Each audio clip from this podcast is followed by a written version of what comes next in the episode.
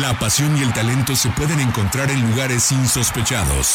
Ascenso MX, Liga Premier, Sub-20, Sub-17, TDP. Es momento de que las categorías inferiores salgan del anonimato. Aquí inicia Semillero MX, Fútbol sin reflectores. Comenzamos.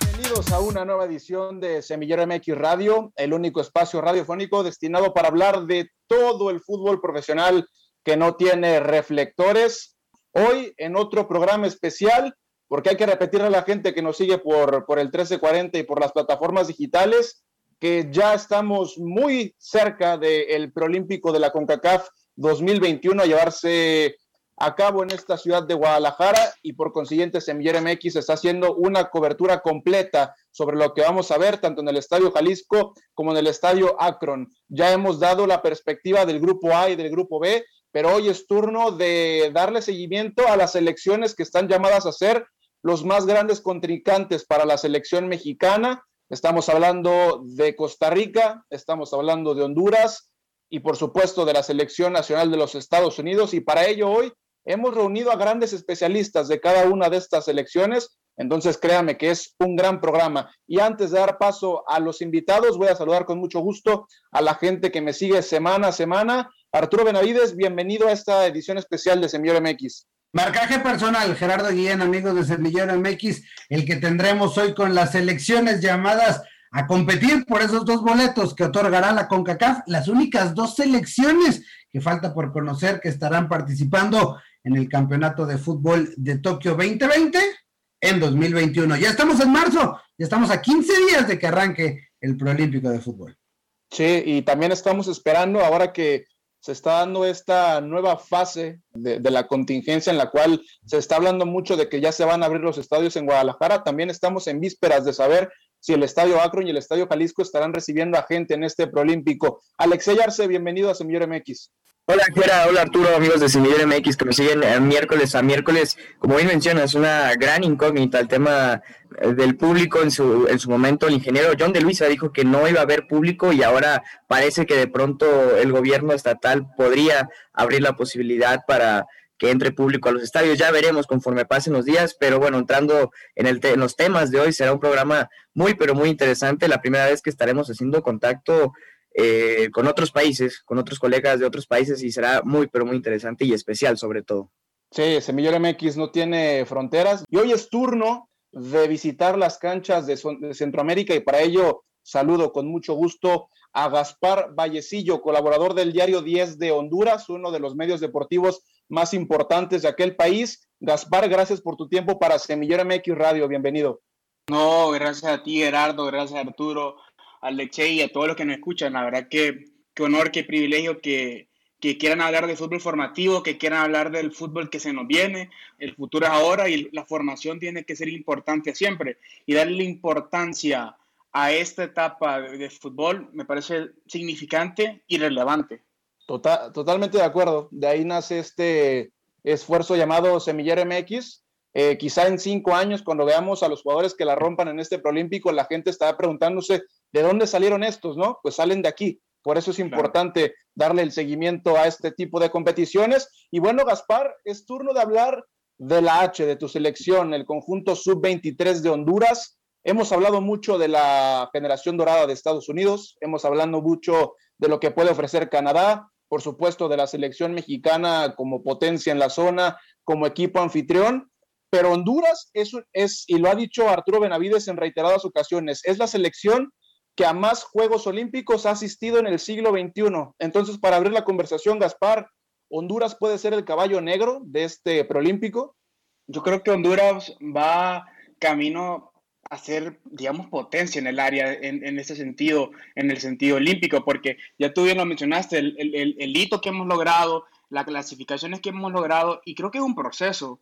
Al final, en Honduras hemos trabajado en los procesos, se ha trabajado en los procesos, se ha creído en ciertas personas que han llevado los procesos adelante, tanto en clubes, tanto en fútbol formativo y en las elecciones. Entonces creo que es el fruto de trabajar bien y creo que además de tener entrenadores capacitados para hacerlo, eh, es una dicha para estos jugadores poder querer triunfar con Honduras.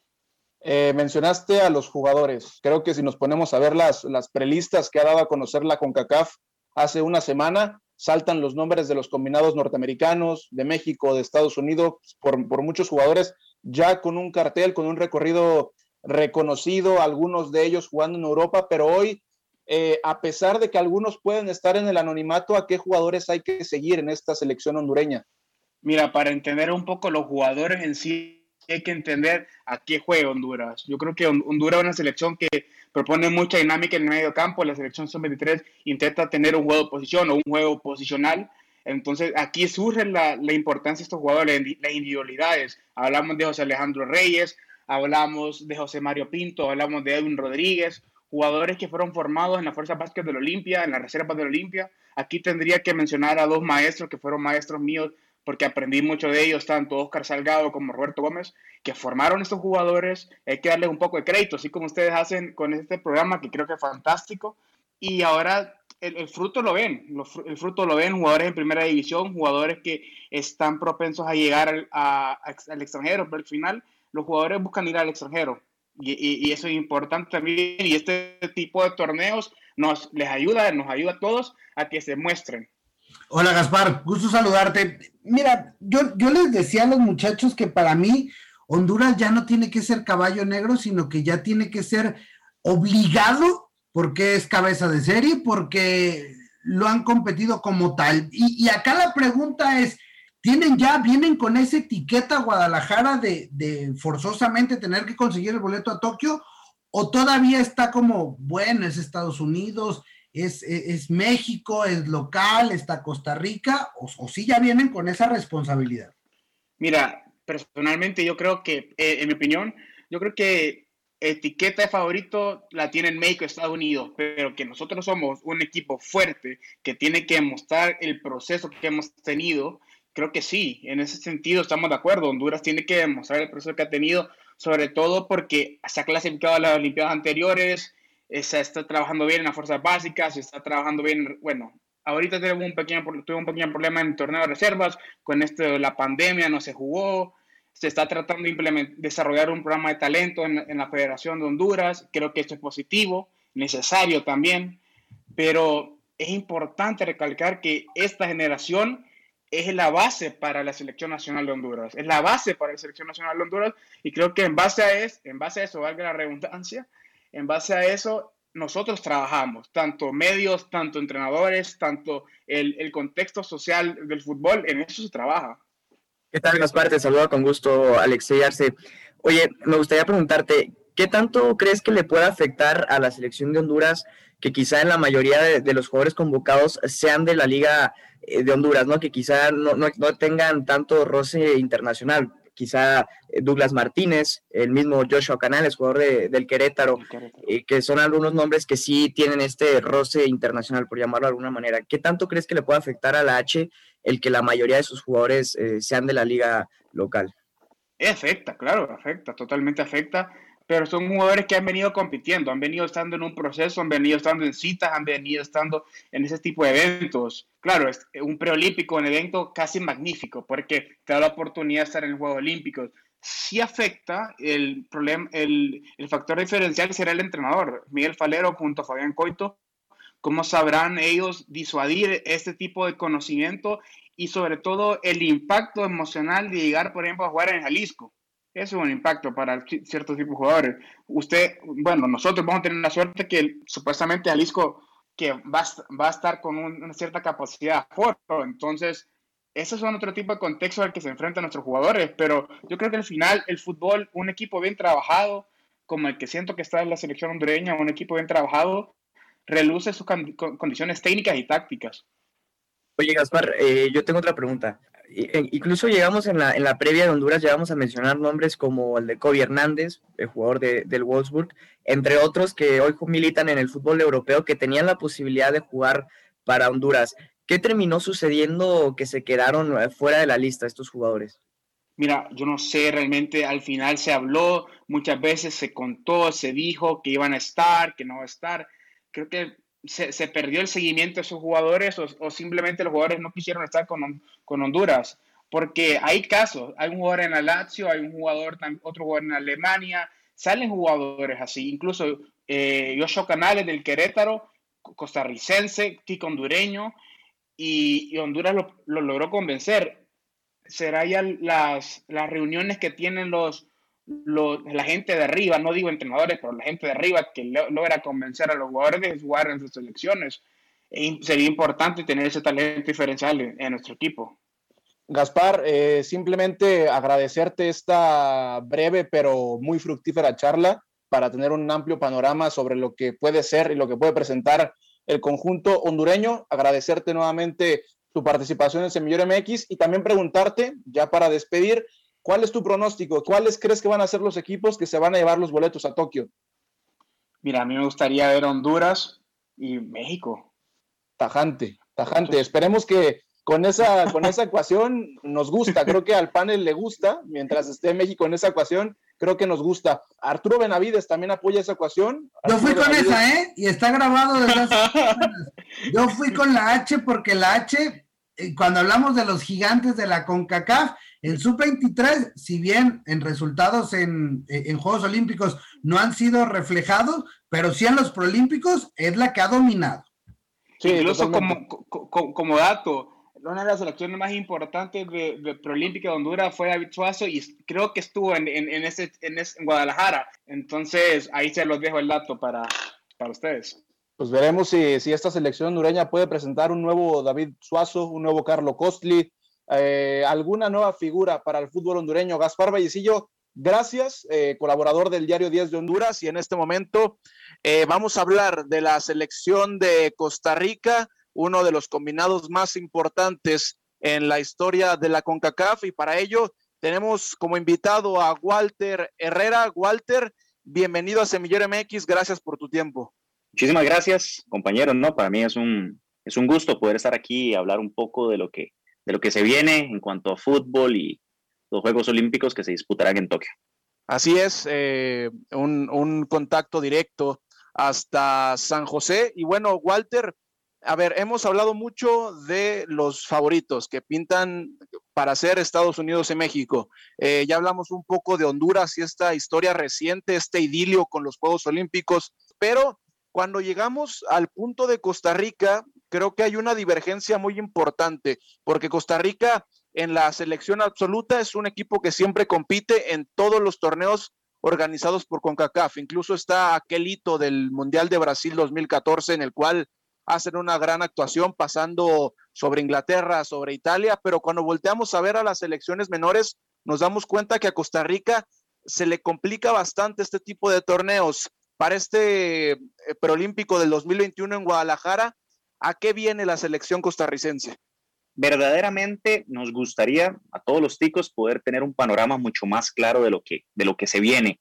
Eh, sin embargo, por lo poco que se ha visto, año pandémico, los últimos dos partidos amistosos contra la selección de Honduras que se jugó completamente a, estadio cerrado. Eso casi que era un secreto de Estado, no se supo cómo fue el partido, cómo estuvo, lo único que sabemos fue que se dieron honores.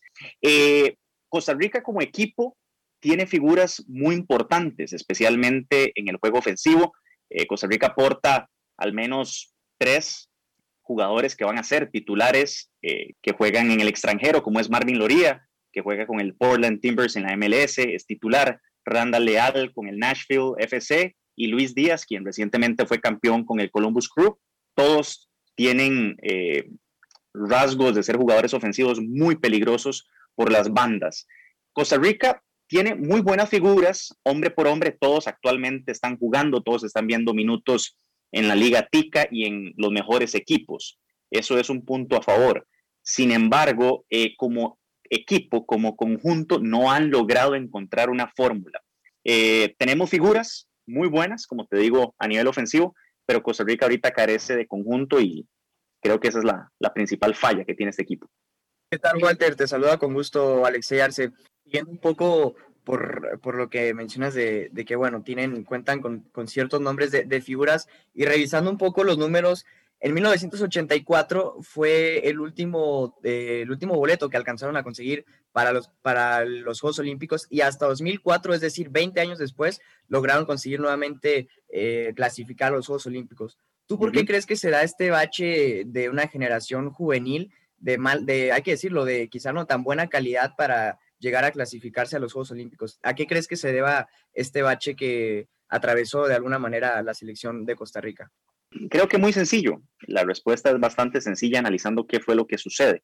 Eh, básicamente el cambio de formato del campeonato local. Al igual que sucedió en México, aquí en, Costa Rica se juegan dos torneos, eh, invierno y verano o apertura y clausura, como se le ha llamado. ¿Cuál es el problema de esto? Al tener campeonatos donde se juega el título en 20 partidos o menos, los equipos están en la obligación de ganar, es decir, no tenés mucho espacio de fallo. Eh, debido a esto, la cantidad de minutos que obtienen estos jugadores, que son las bases, son muy pocos. Eh, hasta hace poco, hasta este torneo precisamente, se volvió a incorporar la regla de los 1.440 minutos de jóvenes sub-21 para obligar precisamente a los equipos a utilizar jugadores eh, jóvenes. Sin embargo, si estos jóvenes no compiten, no están jugando, es muy difícil que se proyecten, es muy difícil sacar eh, nuevos talentos al exterior. Entonces, este ha sido el, principal cambio. Me encantaría que los torneos fueran como antes, con el formato anterior, jugar como se juega en Europa, en España, en Francia, un torneo al año que te permite y tenés un colchón más amplio para poder probar jugadores y no tener esa presión de decir, mira, en tres partidos malos que hiciste, ya se te cayó el torneo, ya no estás entre los cuatro que clasifican a semifinales. Eh, este ha sido, creo yo, eh, el principal problema de que Costa Rica no ha vuelto y no ha sacado ese semillero de jóvenes para estar en Juegos Olímpicos en fútbol.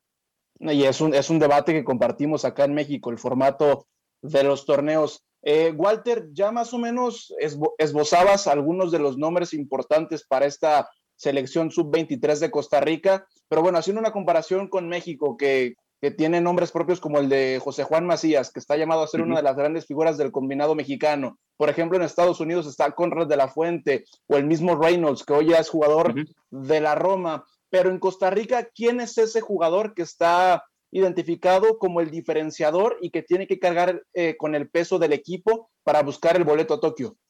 Eh, es muy buena la pregunta.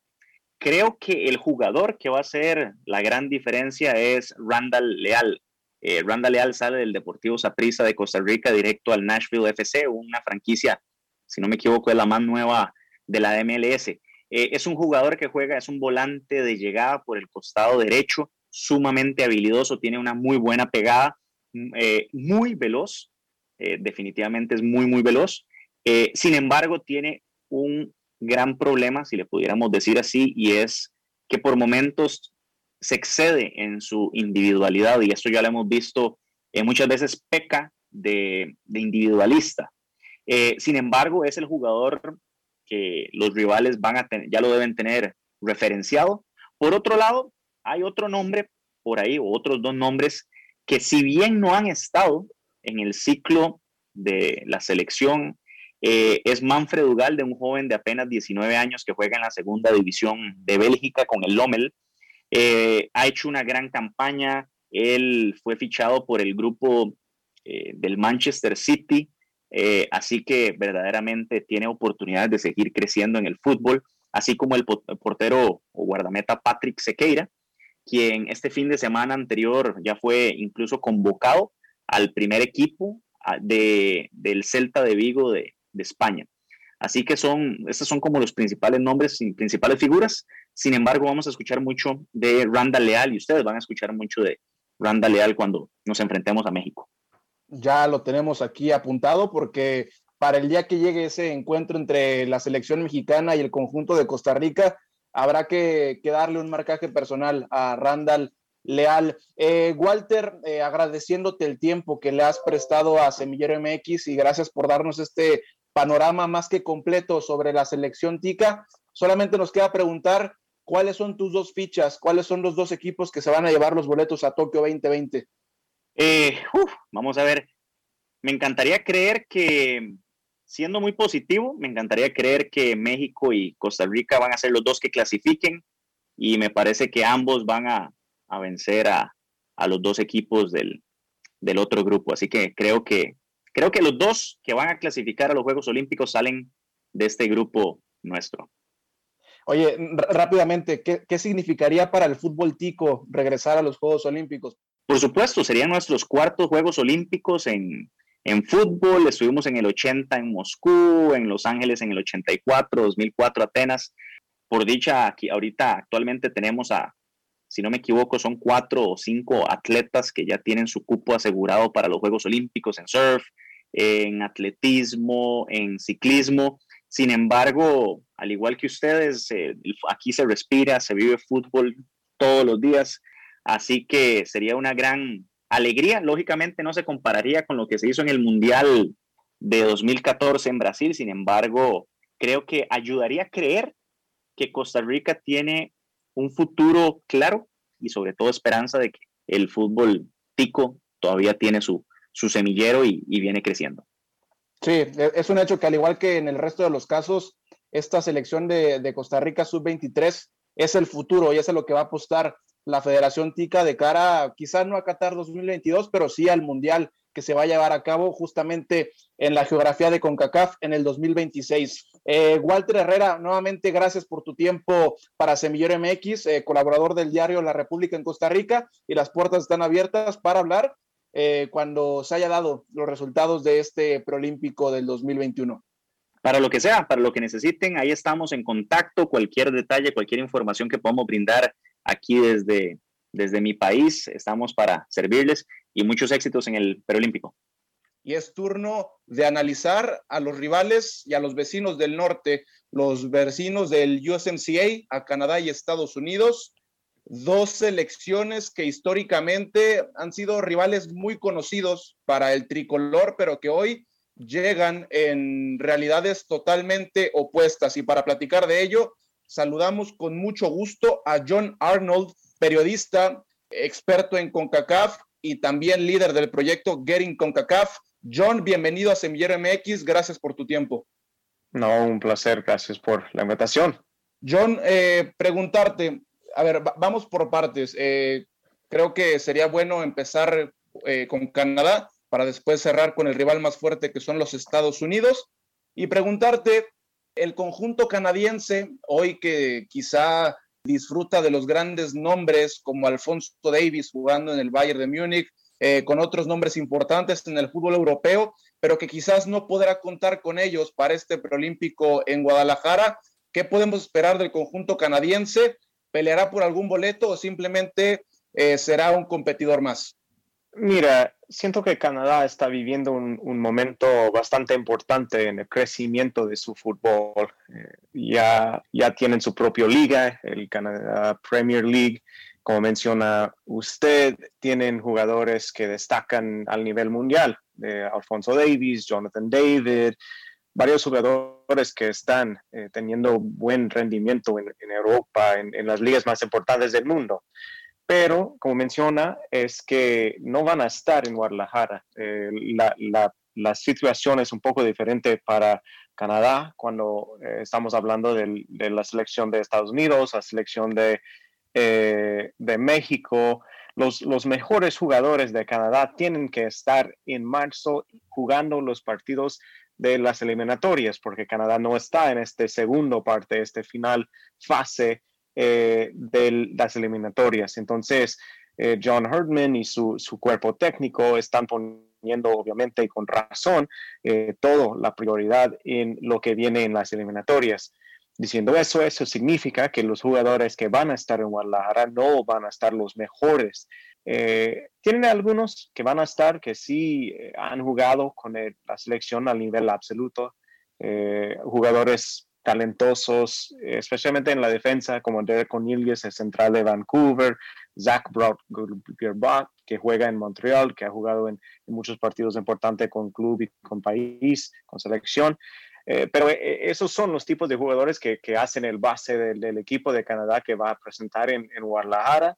Y diciendo eso, siento que eh, lo veo muy difícil que lleguen a, Tokio, porque como, como estabas diciendo, solo hay dos boletos y creo que es muy difícil para Canadá sacar uno de, ellos. John, antes de cederle la palabra a Arturo Benavides y a Alexei Arce, me gustaría preguntarte también relativo a la selección canadiense.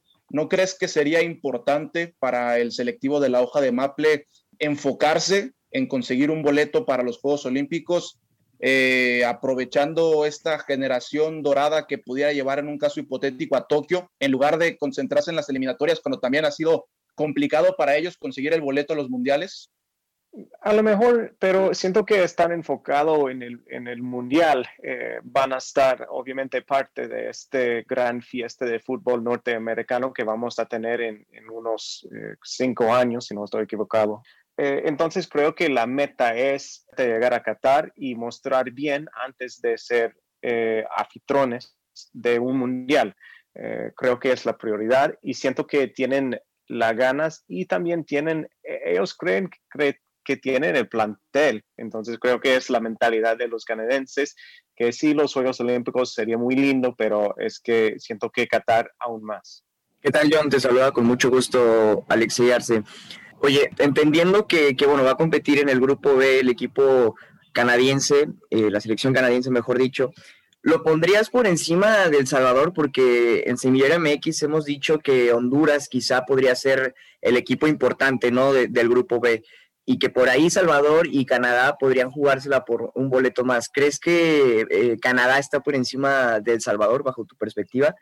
Estoy emocionado de ver cómo están jugando porque creo que El Salvador está, está un equipo interesante. ahorita cuentan con eh, Hugo Pérez, eh, que, que, conocemos muy bien acá en Estados Unidos como director técnico, y él y, su equipo han buscado muchos jugadores que tienen raíces acá en Estados Unidos. Obviamente hay, un, igual como los mexicanos, hay muchos salvadoreños que han llegado a Estados Unidos, que han desarrollado en el fútbol de, las fuerzas básicas de los equipos de la MLS. Estoy hablando de, jugadores como Josh Pérez, que pasó por, por LAFC el Guillermo Fuentes, que está jugando actualmente con San José Earthquakes, igual Eric Carrillo.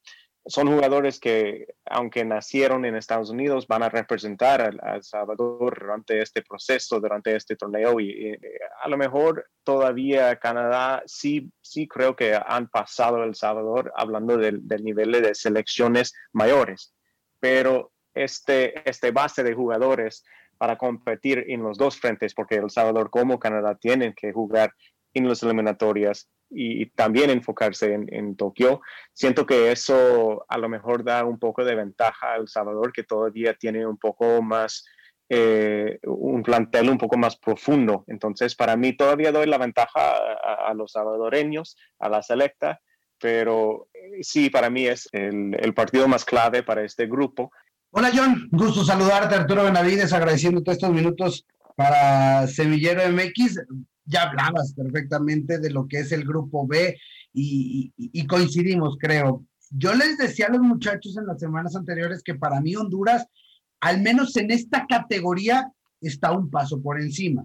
Suponiendo que se cumplan los pronósticos, y vamos a entrar ahora sí con el tema de, la selección de, de Estados Unidos, Honduras será el uno, y en teoría, por el tema localía, México sería el uno, ¿no? del grupo A. Y entonces veremos si Estados Unidos, con todo lo que le ha costado eh, eh, el tema de los proolímpicos, asistir a los Juegos Olímpicos en los últimos, en los últimos ciclos, eh, ¿cómo ves que llega esta selección de Estados Unidos y si la ves capaz de ir a competir a Honduras que lo repasaba? En este milenio es la selección que más Juegos Olímpicos ha participado de la CONCACAF. Sí, es cierto, y por eso estoy, la verdad, aunque soy estadounidense y orgulloso de eso, este, estoy feliz que, que CONCACAF está dando cuenta que, pues mira, Honduras merece esta posición, merece estar eh, líderes del grupo B, digamos. Eh, pero siento que Estados Unidos, especialmente en los inferiores, no estamos hablando de los mismos, mismos equipos de hace 10 años, ni hace 4 años, ni hace 2 años mucho, mucho ha cambiado en los últimos dos, tres años hasta que los Estados Unidos eh, no estaba en Rusia, no llegaron a calificar al Mundial. Eso fue un shock. Para mí todavía no ha cambiado demasiado al nivel. pero en este nivel inferiores ya estamos hablando de, un equipo que está llena, llena de jugadores que no solo tienen experiencia jugando fútbol profesional en la liga de la MLS, algunos eh, como Sacedo en la liga MX, pero también estamos viendo jugadores que ya han representado a su país, ya han jugado en la selección absoluto, ya han jugado, creo que hay, hay 15 jugadores, eh, alrededor de 15 en este, este grupo final que van a, disputar el torneo, eh, que ya han jugado en la selección eh, mayor. Entonces, siento que Estados Unidos está en un momento diferente que, la última vez que intentaron calificar para el Mundial y deben tener la capacidad de ganar contra Honduras y hasta ganar contra México, ¿por qué no? Entonces creo que este el plantel actualmente de Estados Unidos al nivel sub-23 lo veo mucho más eh, avanzado que los anteriores. Oye, y, hablando de, esta selección, ¿qué ha hecho eh, Estados Unidos? No sé si la MLS o incluso la, federación, porque hoy vemos nombres bastante interesantes, emergentes, ya jugando en equipos importantes del fútbol europeo. ¿Qué ha hecho? ¿Existe una regla? ¿Existe una condicionante de utilizar a jugadores menores? Eh, no sé, algo que, hoy me dices que de estos 20 eh, probablemente que vengan a Guadalajara, 15 de ellos ya tienen minutos o ya debutaron con la selección mayor. ¿Qué ha hecho Estados Unidos para, dar estos saltos? Sobre todo que hoy ver a sus jugadores jóvenes compitiendo en grandes niveles. Siento que estamos viendo algunas cosas eh, pasando a la misma vez. Creo que por fin estamos viendo las frutas de la estabilización, de la profesionalización de las fuerzas básicas de los equipos de la MLS. Pero también siento que estamos viendo una liga y los resultados de una liga que está dispuesto a vender sus mejores jugadores que sean de 18 años, 19 años, están dispuestos a decir, ay, me vas a ofrecer unos 2 millones, 3 millones de dólares, ya, listo. Entonces, eh, siento que eso sí es, es una clave bastante importante que hoy en día la selección de los Estados Unidos puede decir que podemos contar con jugadores que, juegan en los equipos más importantes de Europa. ¿Cómo llegaron a hacer eso? Vendieron los jugadores cuando tenían eh, una edad corta, ¿no? Yo nuevamente, Gerardo Guillén en el micrófono. Eh, es, muy, es muy interesante todo esto que nos platicas desde tu enfoque, porque bueno, acá se ha hecho un, debate este, totalmente de, de, qué están haciendo allá y qué nos está haciendo aquí, pero bueno, eso nos podría dar para, para otros episodios. Una última de mi parte, ahora hablando puntualmente de la plantilla que pudiera representar a Estados Unidos en el preolímpico. Si hablábamos de Canadá con una generación dorada, bueno, la de Estados Unidos es tres veces más, ¿no? Pero igualmente, el mismo problema que los canadienses, a Guadalajara no podrán venir eh, los Pulisic, los Timothy algunos jugadores importantes, pero por otro lado, hay en la prelista jugadores eh, del Barcelona, de la Roma, no quiero dar los nombres yo, por eso quería preguntarte a ti, ¿a qué nombres debemos de seguir que pudieran estar acá en Guadalajara por parte de Estados Unidos? No, y es muy probable que no vienen eh, los jugadores como Serginho desde Barcelona, como Brian Reynolds de Roma. Eh, posible que van a llegar cuando está, eh, están en, en, Tokio, bueno, sí, sí pueden calificar, pero siento que hay algunos jugadores que todavía tienen mucha calidad. estamos hablando de, de, unos delanteros, Jesús Ferreira, colombiano-americano, que, que, juega en Arcidales, el, propio Salcedo que juega en México, aunque no ha tenido la temporada más impresionante esta temporada con Pumas. el medio campo también es muy, muy fuerte. Estás viendo a, jugadores como Johnny, jugador que juega en Copa Libertadores y en la Liga Brasileño con, con Internacional, eh, mediocampista, centrocampista que hace muy bien con la recuperación de pelota y un base importante en, en la defensa cuando tienen a, jugadores como Austin Trusty, central, eh, Justin Glad eh, y Julián Naranjo, eh, que tiene raíces mexicanos. Este, este, base que tiene como defensa, siento que podría ser muy importante, es un poco más experimentado y siento que van a estar muy bien manejado por Jason Christ, el entrenador. Entonces, son los nombres que creo que podría hacer algo interesante y, obviamente si llegue a Tokio van a estar nombres aún más impresionantes para Estados Unidos, pero no va a estar nada fácil, como seguramente ustedes han platicado en sus programas. Pero sí, estoy, estoy emocionado de ver cómo, cómo juega este equipo y creo que van a representar bien a, Estados Unidos y mostrar el cambio y el crecimiento que estamos viendo en los últimos eh, cuatro años.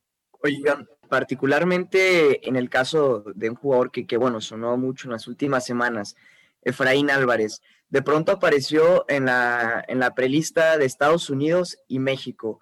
¿Qué se maneja en la prensa de Estados Unidos? ¿Qué, qué perspectiva le dieron a, a este tema, ¿no? Que de pronto fuera sorpresivo. Siento que muchas veces en Estados Unidos, cuando hay un jugador que puede representar los dos países, eh, damos por vencido cuando el jugador está vestido en los colores aztecas. Y, y entiendo esta postura porque creo que eh, hemos perdido varias eh, batallas, si lo ponemos así, ¿no? Pero eh, con el caso de Efraín fue muy interesante que, que, apareció su nombre en los dos listas. Siento que con este grupo que está llamado, que, que ya llamó Jason Christ para, para, la concentración y no está Álvarez, me parece que va a inclinar un poco más para México. Y para Estados Unidos, si juega en, en los Juegos Olímpicos, para México y luego juega en Estados Unidos en selección absoluto, pues está bien, no, no pasa nada. Entonces, sí ha llamado la atención, especialmente por las actuaciones que ha tenido Álvarez con el Galaxy, con las, eh, los homenajes de Zlatan.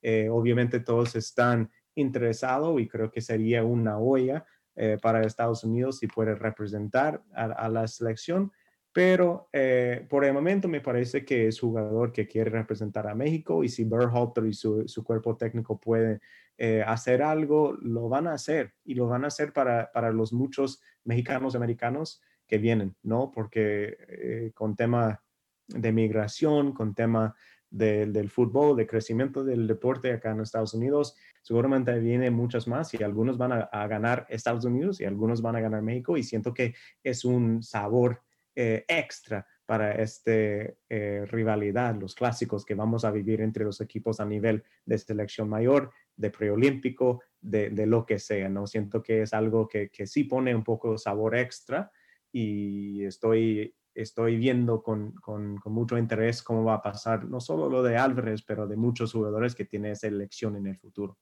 Y eso será pan de cada día por los fenómenos sociales que comparten tanto México como Estados Unidos y serán cuestiones deportivas que seguiremos viendo en los próximos 10, 20 o 30 años. John, simplemente agradecerte el tiempo para Semillero MX. Creo que una mejor explicación no pudimos haber encontrado sobre Canadá, Estados Unidos e incluso El Salvador. Y simplemente antes de despedirnos, nos gustaría escuchar tu pronóstico. ¿Cuáles son las dos selecciones que se van a llevar los boletos a Tokio 2020?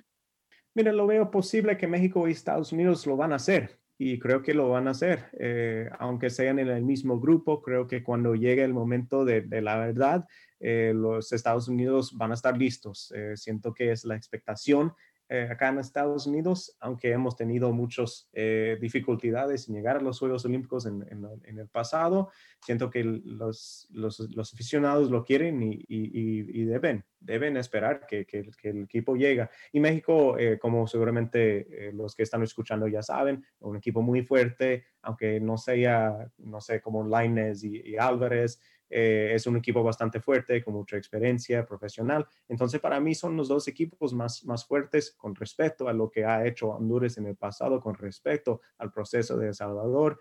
Eh, siento que Estados Unidos y México eh, deben estar y lo van a estar. Ahí está John Arnold, especialista en CONCACAF, líder del proyecto de Getting CONCACAF. Le agradecemos su tiempo para Semillero MX. Simplemente, Arturo, Alexei, anotaciones finales. Mira, eh, todos coinciden en que México estará en Tokio 2020 y el otro será el boleto a disputarse. Yo me sigo quedando con la que dije hace dos semanas, voy con la H. Me parece muy interesante en el caso de Honduras y Costa Rica. A ver, evidentemente no van a venir a hablar mal de su selección, pero que exista esa confianza y que nos den un panorama más claro de los nombres a seguir y ya entendiéndolo de esa manera, creo que va a ser un torneo muy parejo eh, creo, bajo mi perspectiva, sigo pensando que Estados Unidos y México serán los dos calificados a los Juegos Olímpicos, pero sin duda será un torneo de mucha competencia entre todas las escuadras. Yo solo sé que México tendrá que estar en Tokio y que todos los invitados nos han dado grandes argumentos sobre las otras selecciones. A nombre de toda la gente que hace posible Semillero MX Radio, yo soy Gerardo Guillén y nos escuchamos en la próxima. Gracias por acompañarnos. La próxima semana regresamos para seguir conduciendo el balón por las canchas de las divisiones inferiores del fútbol mexicano, aquí en Semillero MX.